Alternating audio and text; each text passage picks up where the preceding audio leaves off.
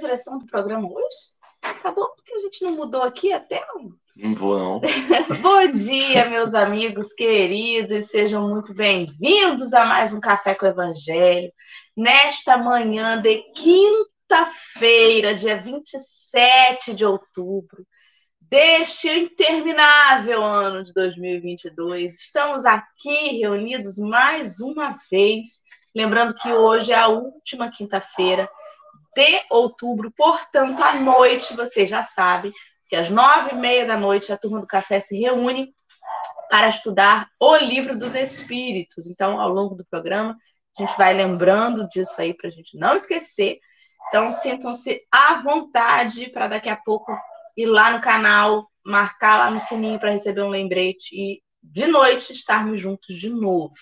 Aos nossos queridos amigos que nos veem, sejam bem-vindos. Aqueles que não nos veem, apenas nos ouvem nos podcasts ou no YouTube, sintam-se igualmente abraçados. E para vocês, especialmente, nós vamos aí relatando como é que está a nossa tela. A nossa tela retangular do YouTube tem um layout característico, né, de sempre desta edição aí da, do Evangelho de Lucas, que é uma, um fundo de tela branco com livros e xícaras. No canto superior esquerdo, nós temos ali escrito Café com Evangelho lá em cima. No canto inferior direito, tem um bonequinho de Jesus com uma camisa branca e uma calça jeans apontando para o centro da tela nós estamos dispostos em três retângulos menores. No retângulo superior esquerdo estou eu, a Dora. Eu sou uma mulher branca, de cabelo liso, mais ou menos na altura é, do queixo, castanho, com uma mecha grisalha. Eu estou com uma camisa amarela, um rabo de gato branco aparecendo, que o gato passa na tela, né? É, uma uma cadeira gamer preta atrás e o fundo da tela é uma parede cinza, metade cinza, metade branca, com violões pendurados. Ao meu lado, no retângulo superior direito, está Henrique, que é um homem branco, de cabelo castanho escuro, comprido, porém preso num coque no alto da cabeça. Ele tem barba e bigode espessos na cor escura, blusa branca o fundo da tela é uma parede cinza com teto e paredes laterais brancas. E centralizado abaixo de nós, inferior aqui, está o retângulo da nossa convidada de hoje, que é a Silvia Freitas. A Silvia é uma mulher branca, de cabelo ondulado, castanho, comprido abaixo do ombro. Ela usa óculos de grau, um batom bem rosinha, uma camisa de manga rosa o fundo da tela dela é à esquerda uma parede amarela com quadros e à direita uma estante com alguns livros. Então, assim estamos, queridos amigos, recebendo o carinho dos nossos companheiros do chat. Os comentários sempre são transmitidos no canto inferior da tela, então queremos cumprimentar um a um, agradecer as energias, o desejo sincero para que todos tenhamos um bom dia. Quero cumprimentar os cachorros do meu vizinho que acordam cedo e participam desse café com o Evangelho. Quase mudo para café com Evangelho e Francisco de Assis, né? Que aqui são gatos, logo ao meu lado são cachorrinhos que participam ativamente deste café. Henrique, querido, como você está? Faltam passarinhos no nosso café. É, tem pombo. Pombo não é um animal que a gente chama de passarinho, né? Aí já chama de animal. É, voa, mas é um animal. Bom dia, estamos bem, graças a Deus. Uma quinta-feira. Estamos com cabeças. Estou acordei hoje com vários memes antigos. Estou viciado em vídeos antigos de memes que as pessoas não lembram mais.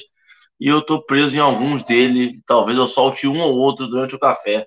Mas estamos bem um ótimo dia para gente. Hoje nós temos Silvia. Silvia, um bom dia para gente, para aquele que foi jogado pelo algoritmo, aquele que apareceu, acordou e de repente o YouTube resolveu direcionar para o Café do Evangelho e apareceu aqui um, uma, um lembrete, uma, uma ideia, um, um vislumbre de quem é Silvia.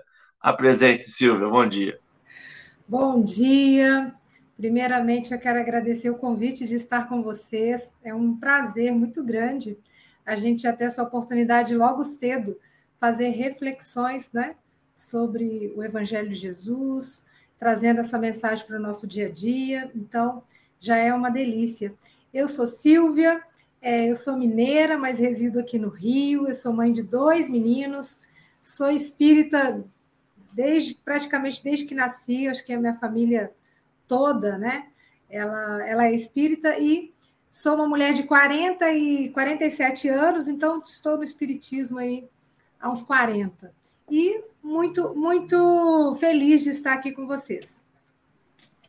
Muito bem, seja bem-vinda, muito bem-vinda, Silvia. É, ah, não, parece que está silenciado o microfone, mas é o outro microfone. Eu fico confusa, muita tecnologia aqui.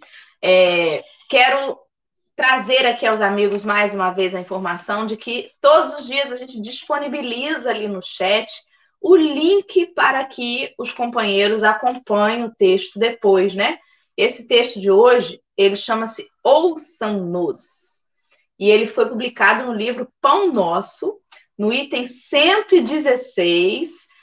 E essa mensagem está lá na Bíblia do Caminho, uma informação de que ela foi psicografada em 1950. Então já temos aí 72 anos dessa psicografia. Esta mensagem faz menção ao Evangelho de Lucas, capítulo 16, versículo 29. E ela é que nós vamos hoje refletir, mas você que está nos acompanhando, não limite-se às nossas reflexões. Quando acabar o café, vai lá depois, no momento que você puder, leia de novo, procure tirar da mensagem o que ela pode dizer ao seu coração uma mensagem está aí há 72 anos, com certeza não vai ser em 60 minutinhos que a gente vai conseguir extrair dela tudo que ela tem para nos oferecer, né? Então, meus amigos, antes da gente partir para a leitura, eu vou pedir a Henrique, esse rapaz inspirado, para fazer para nós aí a prece inicial da nossa manhã. Ai, ai, vamos acalmar, serenar um pouquinho nossos corações, para que a gente possa receber da espiritualidade todo direcionamento, todo aconselhamento possível, para que nos guiar nesse estudo do café do livro de hoje, que o texto possa relembrar a mensagem de Cristo, que Emmanuel possa tirar qualquer dúvida que a gente possa ter de como entender essa mensagem que a gente tenha um café amoroso, com conteúdo, que a gente possa levar isso ao longo do dia, ao longo da semana, e tenhamos um, uma vida amorosa nesses tempos de eleição, de conturbados, de onde os ânimos estão um pouco exaltados, que a gente possa, nessa uma hora, ter um reduto de paz que vá permanecer com a gente dentro dos nossos corações ao longo do dia. Que assim seja, graças a Deus. Graças a Deus, e assim será. Né? Então, vou colocar na tela o nosso texto de hoje. Quando a gente põe na tela o texto, a nossa configuração muda. Nós três ficamos empilhados à esquerda, né? Na ordem aqui estou eu, Henrique e a convidada. No centro e à direita está uma tela preta, com esse fundo preto, as letras ficam brancas, e a nossa convidada vai fazer a leitura enquanto o texto passa em teleprompter na tela. Depois que terminar a leitura, a gente volta para a configuração anterior. Então, minha amiga Silvia, você pode começar aí para nós a leitura de hoje. Vamos lá. Lição 116, ouçam-nos. Disse-lhe Abraão: Eles têm Moisés e os profetas, ouçam-nos. Lucas, capítulo 16, versículo 29. A resposta de Abraão ao rico da parábola ainda é ensinamento de todos os dias no caminho comum. Inúmeras pessoas se aproximam das fontes de revelação espiritual. Entretanto, não conseguem a libertação dos laços egoísticos de modo que vençam, vejam e ouçam qual lhes convém aos interesses essenciais. Há precisamente um século, estabeleceu-se intercâmbio mais intenso entre os dois planos, na grande movimentação do cristianismo redivivo. Contudo, há aprendizes que contemplam o céu, angustiados tão só porque nunca receberam a mensagem direta de um pai ou de um filho na experiência humana. Alguns chegam ao disparate de se desviarem da senda alegando tais motivos. Para esses, o fenômeno e a revelação no espiritismo evangélico são simples conjunto de inverdades, porque nada obtiveram de parentes mortos em consecutivos anos de observação. Isso, porém, não passa de contrassenso. Quem poderá garantir a perpetuidade dos elos frágeis das ligações terrestres? O impulso animal tem limites. Ninguém justifique a própria cegueira com a insatisfação do capricho pessoal. O mundo está repleto de mensagens e emissários há milênios. O grande problema, no entanto, não está em requisitar-se a verdade para atender ao círculo exclusivista de cada criatura, mas na deliberação de cada homem quanto o caminhar com o próprio valor na direção das realidades eternas. Emmanuel. Muito bem. Pode começar, minha amiga, as suas reflexões, e aí a gente vai juntinho com você, fazendo um, um bate-papo, né? Eu avisei antes que voltaria para a configuração normal. Perfeito. É muito interessante, né? Essa, essa parte que Emmanuel pinça dessa passagem de Lucas, né? Que está contida na parábola do rico e Lázaro, né? E no Evangelho, o mal rico é, e é uma parábola muito interessante porque ela tem vários aspectos para serem analisados, né? Fala um pouco da utilidade da riqueza, fala um pouco também do nosso relacionamento na sociedade, né? E fala muito de uma questão que hoje está muito em voga, que é da indiferença. Às vezes eu vivenciando as minhas experiências, as minhas provações, ou na riqueza, ou na pobreza, ou em qualquer situação, eu fecho os olhos para quem está perto de mim. Né? E isso é muito interessante. E no final, passa para a gente, né, no contexto de os dois estarem no cenário na verdadeira vida, tanto Lázaro quanto, quanto o rico. Né? E Lázaro é recebido no seio de Moisés, ou seja, naquela, naquela figura de linguagem de que ele teve lá um, um retorno, né, num lugar muito bacana de paz, de acolhimento, de homem justo, de quem viveu uma vida, né, perfeita aqui na Terra, estando lá próximo, né, de, no seio de, de Abraão. E o rico numa situação muito difícil, né? Então o que, que ele fala? Ele pede: "Ah, Senhor, mande-me Lázaro molhar minha boca", né? Só que ele aqui eu estou sofrendo muito, né? Essas, naquela figura de estar no, queimando num, num certo inferno, e eu estou sentindo muita sede, manda ele vir mesmo que molhar a minha boca. Sendo que na existência terrena, né, Lázaro almejava ter o quê? Migalhas da mesa farta desse rico. Então, agora a situação era totalmente inversa. Então, já mostra para a gente também a questão da realidade terrena e da realidade espiritual, que às vezes mudam por completo. Né? E aí, de onde Emmanuel pinça? Exatamente do final, quando o rico está sofrendo, ele fala: Ah, Senhor, então, é, vai lá na casa do meu pai e avisa a minha família, né? Mande alguém lá avisar dessa realidade aqui, porque eles também desconhecem, né? E eu, como irmão, não quero ver os meus irmãos depois passando por isso tudo que eu estou passando, né? Isso aqui uma, um contexto meu. Mas ele pede, ele está preocupado, ele quer que alguém vá lá avisar, alguém que fale a verdade, que sacode e tudo mais. Então, Emmanuel pinça esse final, mostrando para a gente que, a partir do momento que Kardec codificou o Espiritismo, né, já quase há dois séculos, né, porque aqui, como a Dora explicou, essa é uma mensagem de 72 anos atrás. Né, e ele fala aqui da questão de um século, onde que intensificaram, intensificou esse intercâmbio entre o plano espiritual e o plano terreno. E aí, o que eu acho muito rico nisso é que Emmanuel puxa a nossa orelha né, com muita sutileza, porque ele fala que mesmo depois de tanto tempo, nós continuamos pensando aquilo que eu quero ouvir, aquilo que eu desejo, aquilo que satisfaz às vezes o meu ego. E as nossas buscas, às vezes, são muito fúteis em relação a todo o banquete que esse intercâmbio espiritual possa nos trazer. Tem tanta mensagem preciosa, tem tantos espíritos maravilhosos que já passaram por aqui e a gente o quê? Fecha os ouvidos, né? Ou quando a gente escuta uma mensagem e toca o coração, se emociona e fala: "Nossa, papai tinha que estar aqui ouvindo", né? Essa mensagem é para papai, essa mensagem é para mamãe. Ah, se a minha irmã tivesse aqui ouvindo essa palestra, às vezes a gente até escuta, mas a gente não pega para a gente, né? A gente quer que mudar o outro também. Ah, o outro é que deveria estar ouvindo isso aqui.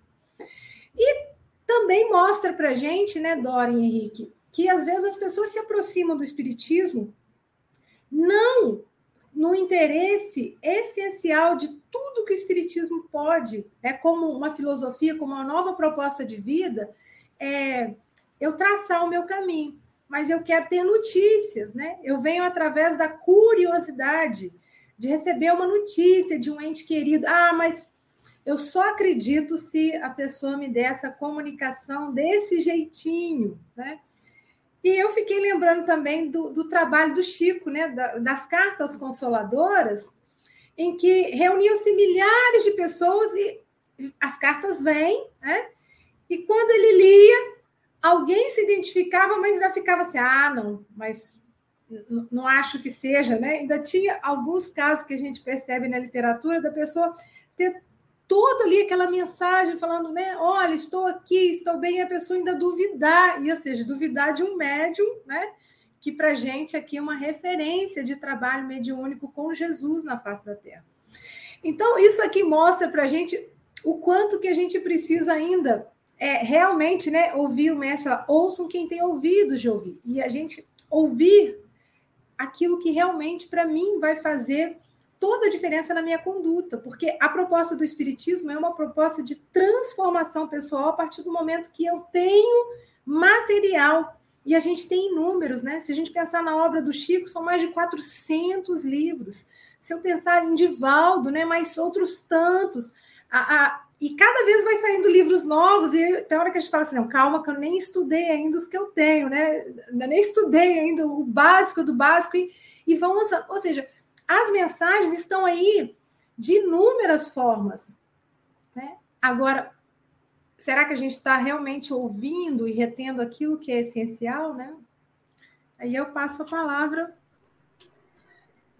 Muito bem é muito, muito interessante a gente ver isso, né? Quando essa mensagem foi psicografada em 1950, tinha um século de que as primeiras manifestações que surgiram, aquelas que deram origem ao espiritismo moderno, né? Não que foram as primeiras manifestações, porque o espiritismo uhum. existe há muito tempo.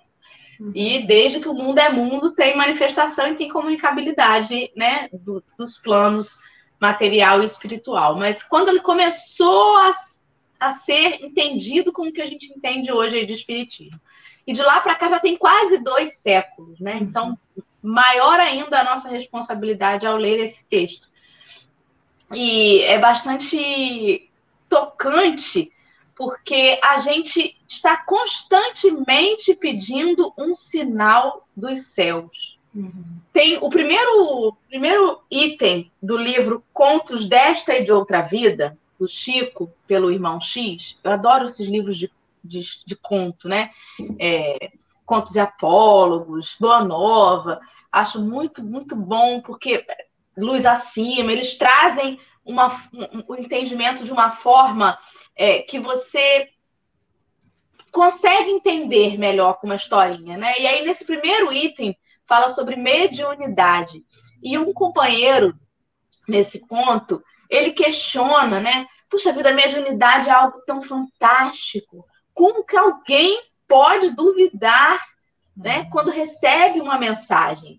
Então ele pede ali encarecidamente que a mediunidade seja expandida, que esteja mais difundida, que todo lugar tenha, e, e, que seja uma coisa assim, alcance de todo mundo, né? Antigamente as reuniões de socorro espiritual, elas até eram abertas, hoje em dia a gente tem as reuniões de forma mais privada e tudo mais, e ele solicitava que aquilo acontecesse assim para todo mundo ver. E aí atenderam o pedido dele, e ele começou a, a realizar o trabalho de forma mais expansiva, mais aberta e tudo mais. E o que ele recebeu foi só pedrada, foi só crítica. E as pessoas procuravam ele só por interesse. Quando ele tinha uma palavra de ânimo, uma palavra, uma citação do evangelho para fazer, ninguém queria nem ouvir. Mas eu não vim aqui para ouvir sua palestra. Eu vim aqui para você trazer fulano para comunicar comigo. E aí ele foi se decepcionando com aquilo. E falou: caramba, não era isso que eu achei que fosse acontecer. O que eu achei que fosse acontecer era outra coisa, era difusão do espiritismo, era. Não, não, não, deu, não deu certo a minha ideia. Né? E aí eu me lembrei dessa historinha, porque nós já temos a mensagem há muito tempo né? Os dez mandamentos lá de Moisés, tudo bem, a gente tinha ali ainda o olho por olho, dente por dente, mas ali a gente já leu, não matarás. Ali a gente já leu, amai a Deus sobre todas as coisas, né? E, e Jesus resumiu os dez mandamentos e ao próximo como a ti mesmo. Não é o próximo que pensa igual a mim, não é o próximo que tem a minha cor, não é o próximo que ganha igual que eu ganho, é o próximo como a ti mesmo. Então, ali já tinha o suficiente para a gente ter uma coisa chamada obediência a Deus. A obediência, ela ainda é muito racional, né? Ela é assim, não era isso que eu queria fazer, mas é isso que estão mandando, eu vou ter que fazer, né? É diferente da resignação, quando eu, com o meu sentimento, entendo que eu preciso agir daquela forma e eu preciso me resignar à lei divina. A gente ainda está muito na obediência.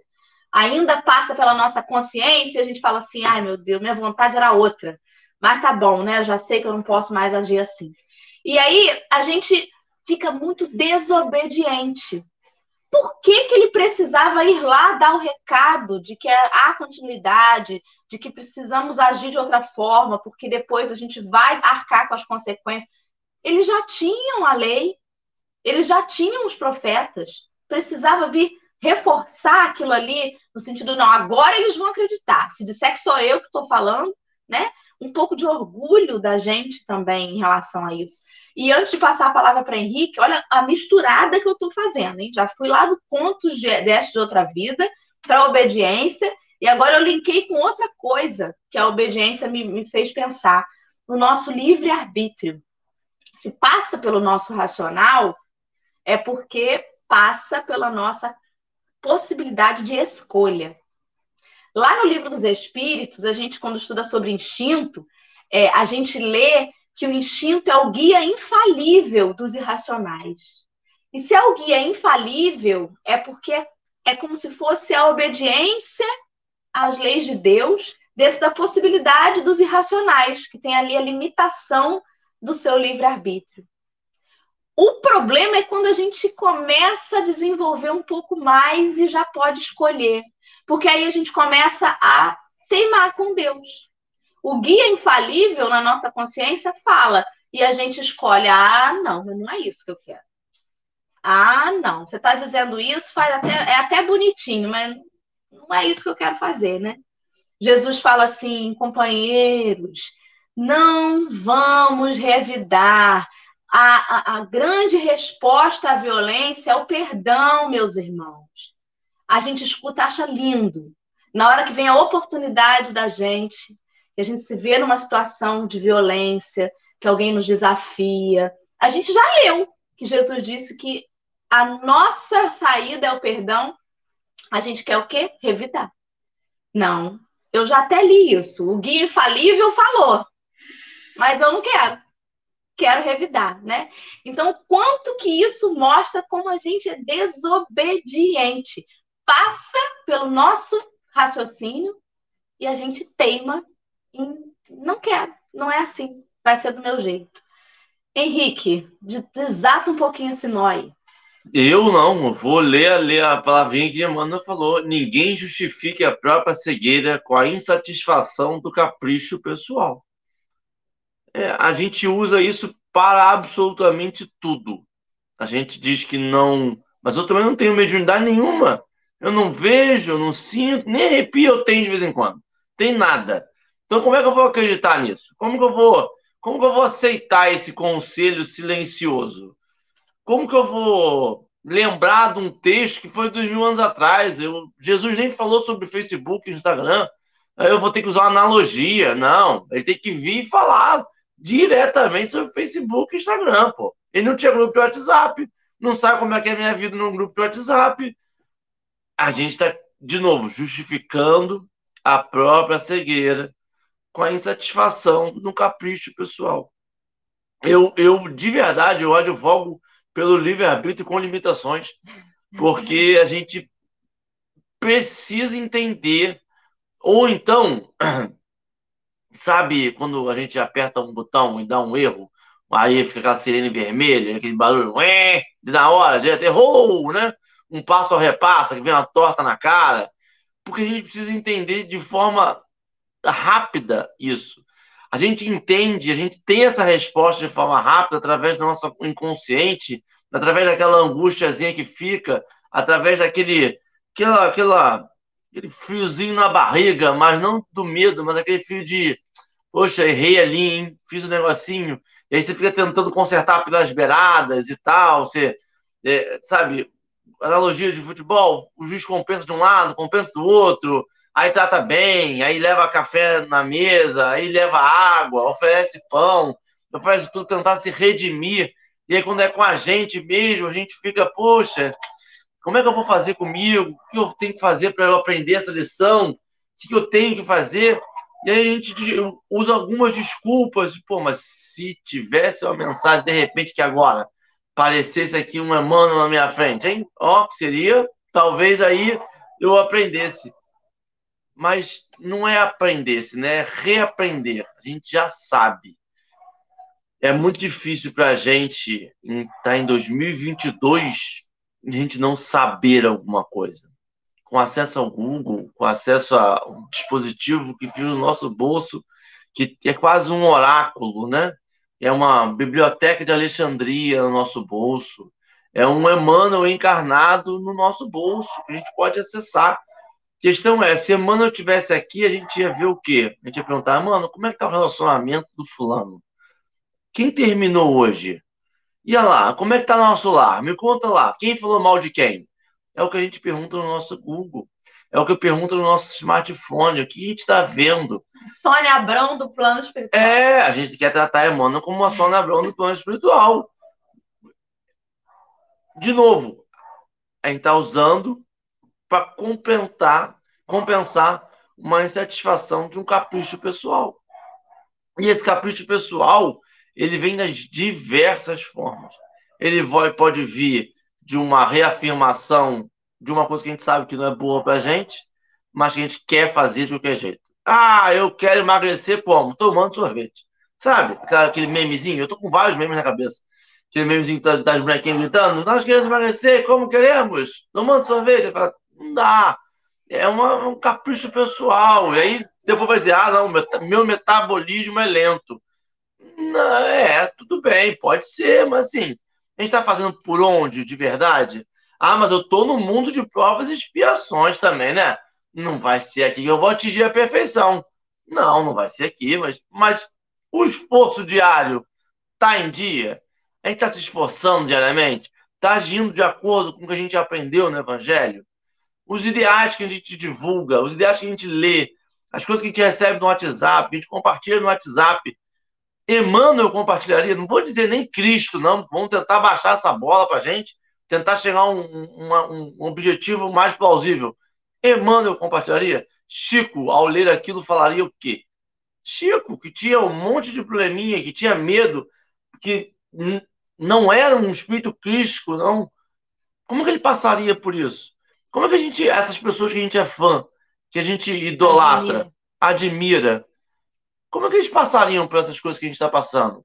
esses espíritos que a gente entende como um espírito de luz, que já estão mais evoluídos que a gente, mesmo estamos no plano de provas e expiações ainda, que a gente sabe que é uma grande massa. Eu tenho espíritos que estão muito para a prova, que tem muito para muito expiação, que estão ali naquela misturinha, mas como que esses espíritos que a gente já destaca, assim, pô, fulano passa ali, ó, sem um sobressalto no, no batimento cardíaco, é sereno. Você fala, como é que se passaria por isso? O quanto de insatisfação de um capricho pessoal eu estou passando para minha vida? E aí, brincando com o que o Dora falou, eu estava vendo um, um estudo, pessoas que estudam, né? E o que define o grau de felicidade na vida da pessoa não é dinheiro, não é o ambiente, não é o clima nas montanhas, não é uma beira da praia, não é uma lagoa, não é um chocolate suíço, não é. Não. O que define o ambiente, a felicidade na vida, da vida na pessoa, são as amizades, as relações humanas que ela contempla durante a vida. Essa conexão que a gente tem com o ser humano, né? E aí a gente, de novo, a gente tem como ser feliz agindo como uma criança que quer o tempo todo satisfação, o tempo todo é o meu jogo, o tempo todo é a minha vontade, o tempo todo sou eu que vou fazer como eu quero. Se eu quero que a espiritualidade me dê 20 médios na minha frente, a espiritualidade vai ter que me dar 20 médios na minha frente. E se eu cansar dos médios, a espiritualidade vai retirar esses médios e vai me dar o que eu próximo preciso. E a gente tem que lembrar que o universo não gira em torno do nosso umbigo. O universo gira em torno de si. A gente está ali, a gente faz parte. A gente tem os mesmos compostos químicos de todo o universo. O universo está na gente, mas a gente também está no universo. Deus fez a gente com a melhor das boas vontades, com um, um, um carinho gigantesco, mas a gente está dentro de uma obra divina gente não é o roteirista, a gente não é o roteirista, a gente não é o ator principal. O mundo não gira, não sei. Eu acordei com memes na minha cabeça hoje. Perdão. Silvia, querida, continue, por favor, nos ajude. É, então, quando vocês estavam falando, eu fiquei lembrando também da figura da pessoa que às vezes está com um problema, vai ao médico, aí o médico faz toda uma receita, faz um prognóstico, né? ela faz os exames, já tem ali a resposta, aí ela não acredita, né? Ela fala assim: ah, mas eu vou pedir uma segunda opinião, vou pedir uma terceira opinião, né? E ela vai em busca daquilo que de fato ela quer ouvir. Né? Só que às vezes o que você quer ouvir não é a realidade e não vai te levar para a cura. Fala, Henrique. Silvia, aí vai para a mesa, aí vai, vai, procura terreiros, aí procura casas espíritas para fazer cirurgia e aí não é atendido, fala, tá vendo? Não, não, não funciona. Aí você fala, gente, mas teve tudo, do plano espiritual ao plano terreno, tá dizendo que você tem que passar por isso. Mas não, não pode ser. É. Desculpa. Né? E, e, e, movido por esse ego, e, e está num lugar, né? E quando eu só quero dar atenção para aquilo que eu quero ouvir, né? Em, em torno aí, girando em torno do, do meu egoísmo, do meu desejo pessoal, né? E Emmanuel fala aquilo que a Dora falou, né? No uso do livre-arbítrio, a gente tem escolhas. E essas escolhas, né? Você pode escolher também, né? Ficar nesse lugarzinho. Só que nesse lugar não vai te levar adiante, não vai te levar para mais vida. E às vezes os sacodes que a gente precisa, a gente não gosta de ouvir, né? Assim, ah, ou, ou, opa, passou aqui de raspão, né? Não é para mim, é para outro, não é? E isso não vai funcionar, porque o que, que acontece? É, estamos nessa trajetória, a, ninguém sabe, né?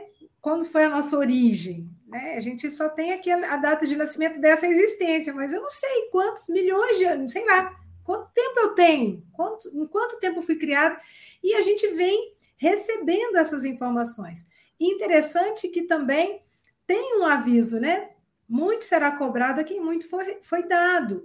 E o Henrique trouxe muito bem. Hoje, a, o acesso ao conhecimento, às notícias, às informações estão aí ao meu alcance.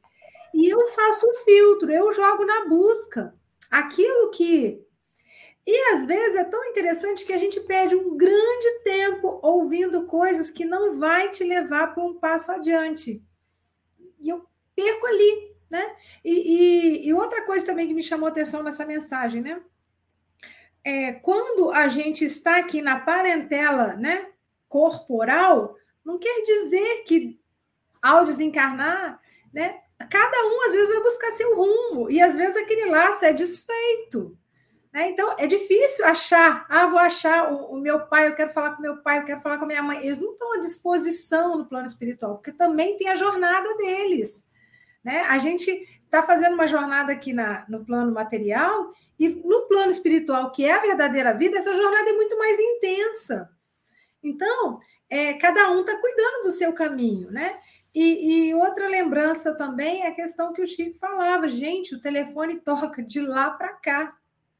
Então, não vai ser o meu capricho de vontade de ouvir determinada coisa que vai fazer com que aquele espírito venha me se comunicar. E eu corro um outro risco também, né? De receber um falsário, se fazendo passar por, falando aquilo que eu quero ouvir, e, e aí, né? E, e, e para fechar o meu comentário, né, eu acho interessante que na própria parábola fala assim: meu filho, nem se um ressuscitasse na sua frente, né? Se você não quer acreditar, você vai olhar aquilo ali e aquilo ali não vai significar nada. Então, ou seja, nem o, o máximo de revelação, quando você não está de coração disposto a olhar aquilo ali, buscar um entendimento, ir além às vezes também, né? Porque o, o, o próprio codificador é, nos incentiva isso, nessa busca de ir além. Ó, vou tirar aqui da letra que ensinamento que isso aqui quer me dizer, porque tem um contexto, né, por trás desse texto. E que que isso quer me ensinar? E às vezes a gente fica só ali naquela naquela questão rasa, né? Não aprofunda. Então, assim, é, é muito interessante e é um, um puxão de orelha, né? Eu senti assim, um puxão de orelha. Dora. É, deixa eu falar rapidinho, rapidinho, rapidinho. Henrique, doido para falar. Eu achei interessante você falar, né, que eles não estão lá ao nosso bel prazer para nos atender a qualquer momento, como se a gente pudesse ligar. Ainda bem que não existe o WhatsApp, né, do plano espiritual para cá, porque senão ia ser um negócio doido. Aí eu lembrei de quando a criança é muito pequena, a fase de adaptação para ir para a escola é péssimo, gente. É uma choradeira danada, e a criança chora.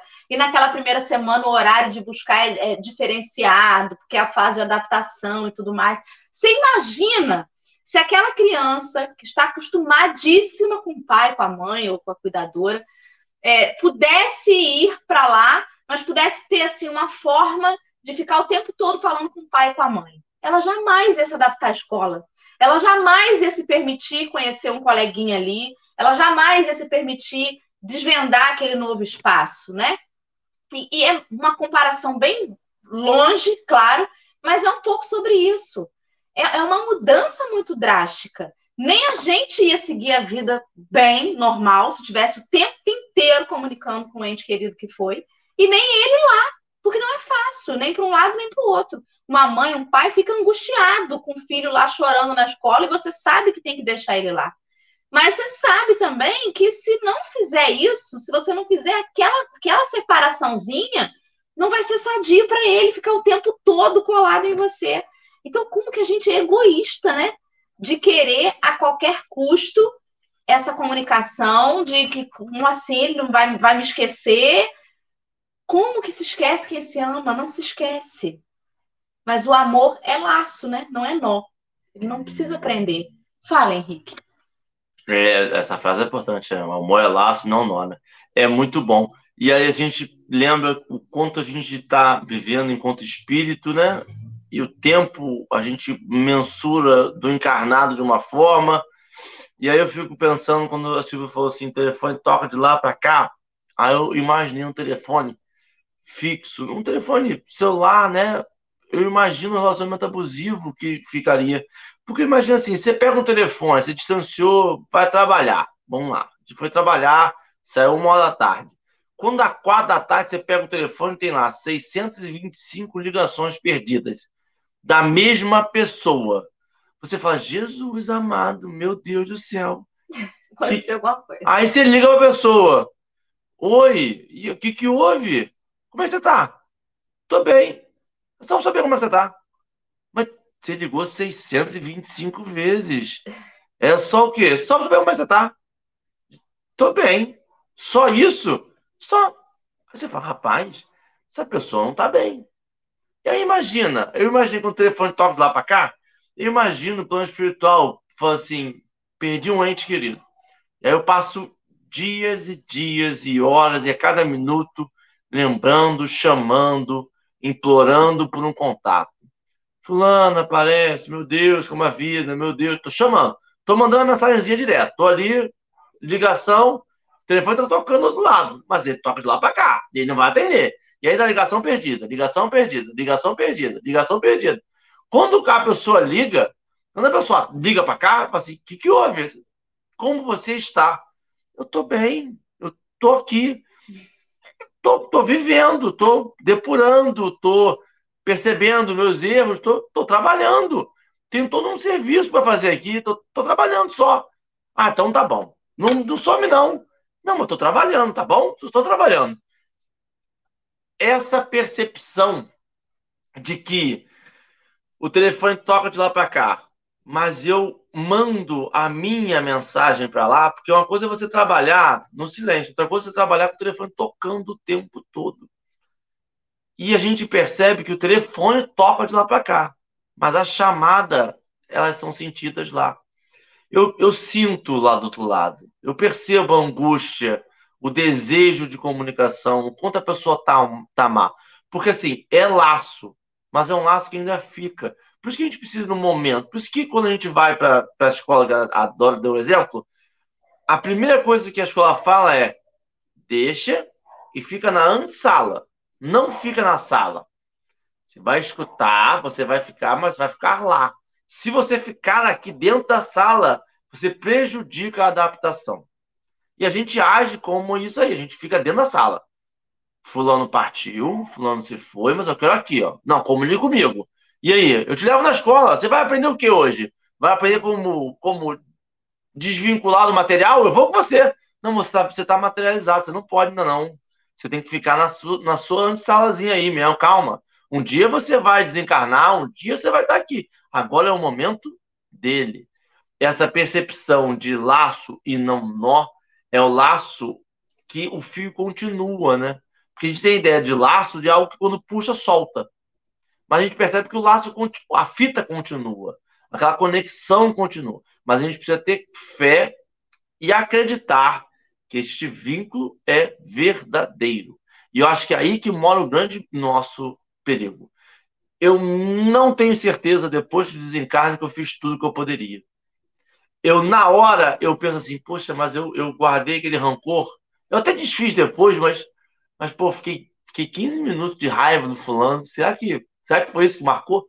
Será que ele lembra disso? Será que. E a gente fica tentando levar a água, o café, o pão, tratando de forma paralelo o problema. Em vez de fazer uma peça assim, fulano, me perdoa por aquilo ali, papai do céu, eu não agi, eu agora estou em paz comigo, mas essa certeza, essa crença de que eu fiz o meu melhor, de que eu tenho uma relação saudável com fulano, que é, é, é, é a base de toda a insegurança.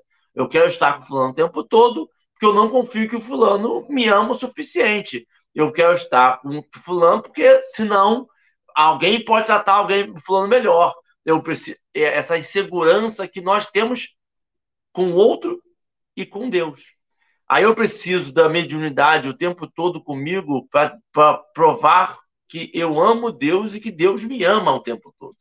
Eu preciso, de novo, de uma prova diária, momentânea, direto de que Deus me ama. E a gente tem. É que a gente não ressignifica.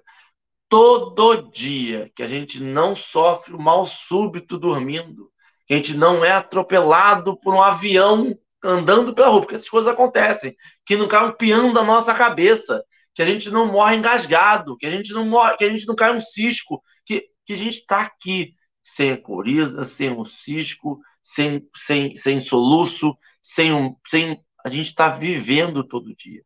Todo dia que a gente acorda, mesmo com doença, mesmo com problemas, mesmo passando por dificuldade financeira, todo dia que a gente acorda, ainda mais os que têm a oportunidade de estar estudando, se aprimorando, melhorando, e os que não estão lutando para sobreviver, todo dia é uma prova do amor de Deus.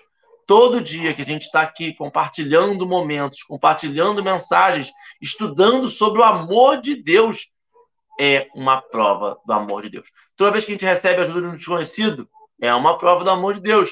Que um dinheiro recebe, é uma prova do amor de Deus. A gente precisa ressignificar isso e não falar assim, eu quero aquela prova do amor de Deus. Porque isso eu faço com a gente encarnado também. Eu quero que a Dora me ame daquele jeito. Eu quero que a Silva seja o amor da minha vida daquele jeito. E não do jeito que a Silva pode ser, que a Dora pode ser, que o outro ser humano pode ser. A gente precisa começar a aceitar este amor. E já foram as considerações finais. Hein? Tchau. Converse, Silvia, com a gente. É tão interessante, né? Uma sintonia assim que quando o Henrique estava falando, eu estava pensando também da questão da insuficiência. Às vezes a gente é sempre, sempre se acha incompleto, sempre acha que ganhou pouco, que teve pouco, que não foi suficiente, e às vezes a gente sente muito isso em relação às pessoas amadas. Enquanto estão encarnados aqui comigo, eu deixo de fazer N coisas, porque estou interessada em outras coisas, né?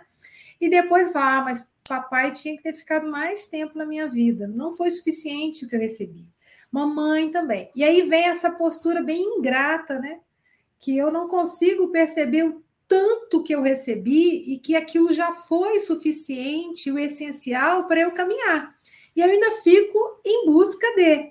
Ah, eu queria mais uma mensagem, eu queria mais uma prova, eu queria mais isso, eu queria mais aquilo, mostrando que essa nossa in, é, permanente insatisfação em relação às coisas, né? Estou sempre querendo alguma coisa, sempre um sentimento que, de falta, e eu não, nunca me sinto completa. E se eu não me sinto completa, eu não estou plena para exercer tudo que a vida me oferece.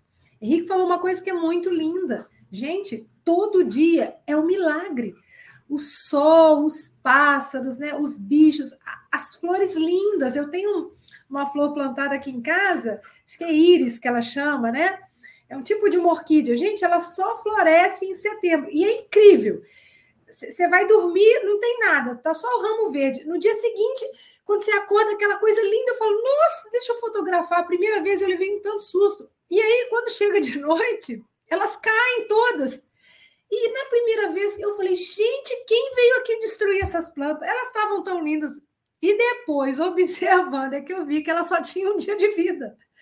Então ela chega ali para eu admirar, para eu perceber a magnificência de Deus, aquela maravilha ali para mim. E às vezes eu perco tempo porque eu não olho, porque eu queria outra coisinha que eu não tenho, né? Então é a questão que o Henrique trouxe também. A felicidade está sempre distante de mim porque eu não consigo perceber, eu não consigo ouvir, não consigo enxergar, não consigo perceber tudo que eu tenho.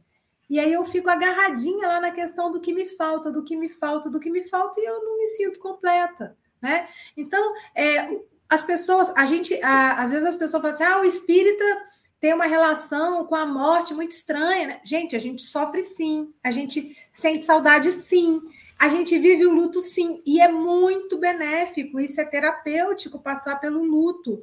Então, não tem nada disso, não proíbe você de chorar, não proíbe de você mas a gente tem, não tem o que? O desespero de achar que morreu, acabou. É isso que o Espiritismo traz para a gente. Eu entendo que eles estão em outro plano, que às vezes eu não enxergo, mas às vezes vem me visitar, mas eu não percebo, porque eu não tenho ainda essas questões né, dessa, dessa mediunidade tão ostensiva, mas eles estão aí. E quando eu tenho essa confiança, essa certeza plena, isso me tira, é, é, me acalma, me deixa serena e tira aquela sensação de desespero. Né? Então, é somente isso. E, e a gente sabe que é, esse intercâmbio é permanente, então eu não preciso ficar pedindo provas, né? É como o Henrique falou, hum, é, sei lá, 600 e tantas ligações para quê? Ah, só queria saber se você está bem, né? Ou se não, no WhatsApp, quando começou, a pessoa, oi, oi, oi, oi, oi, oi, oi. Eu peguei aquilo e falei, gente, o que, que é isso? Ah, não, porque você não me atende. Falei, meu amor, mas se eu não atendi é porque eu estou em outra tarefa, eu estou ocupada, não pude, não vi, né? Então, ainda bem que depois botaram no WhatsApp, né? Os dois tracinhos em azul, que aí mostra que a pessoa viu, mas enfim, né?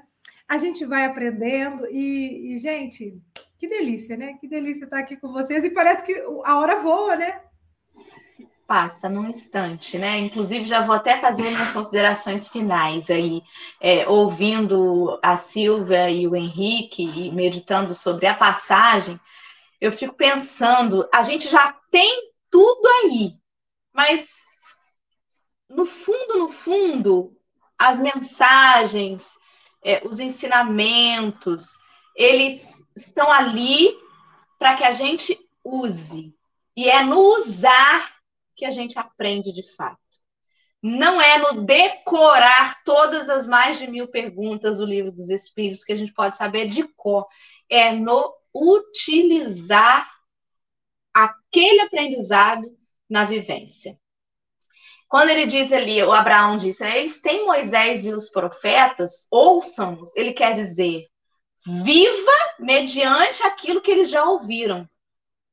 O rico ele já tinha Moisés e os profetas, mas ele só aprendeu a lição com a vivência.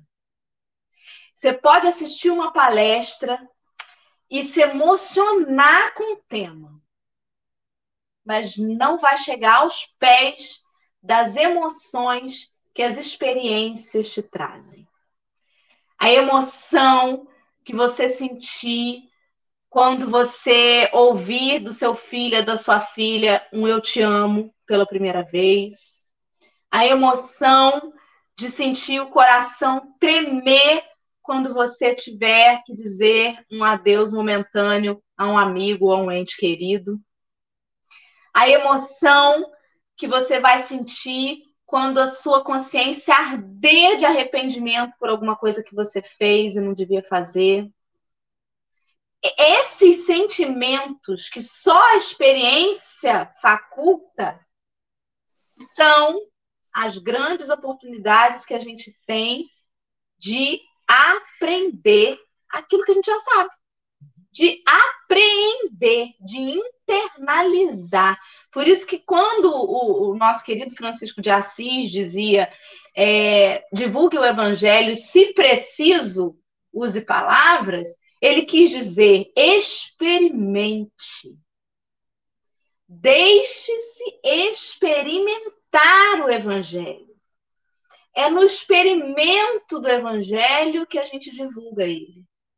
É na hora que eu me arrepender de verdade precisar deixar meu orgulho de lado e pedir perdão. É ali que eu estou divulgando o Evangelho. É no sentir, né? Então, no, no fim de tudo, de que adianta eu receber as mensagens que eu queria com capricho se aquele meu companheiro que partiu disse assim: não perca tempo, faça o bem, viva pelo Evangelho, perdoe enquanto é tempo, desfaça as inimizades enquanto está no caminho. Pode vir quem eu mais amo que está no plano espiritual e mandar essa mensagem. Se eu não pegar isso e jogar para as minhas experiências, de nada vai ter adiantado aquela carta familiar.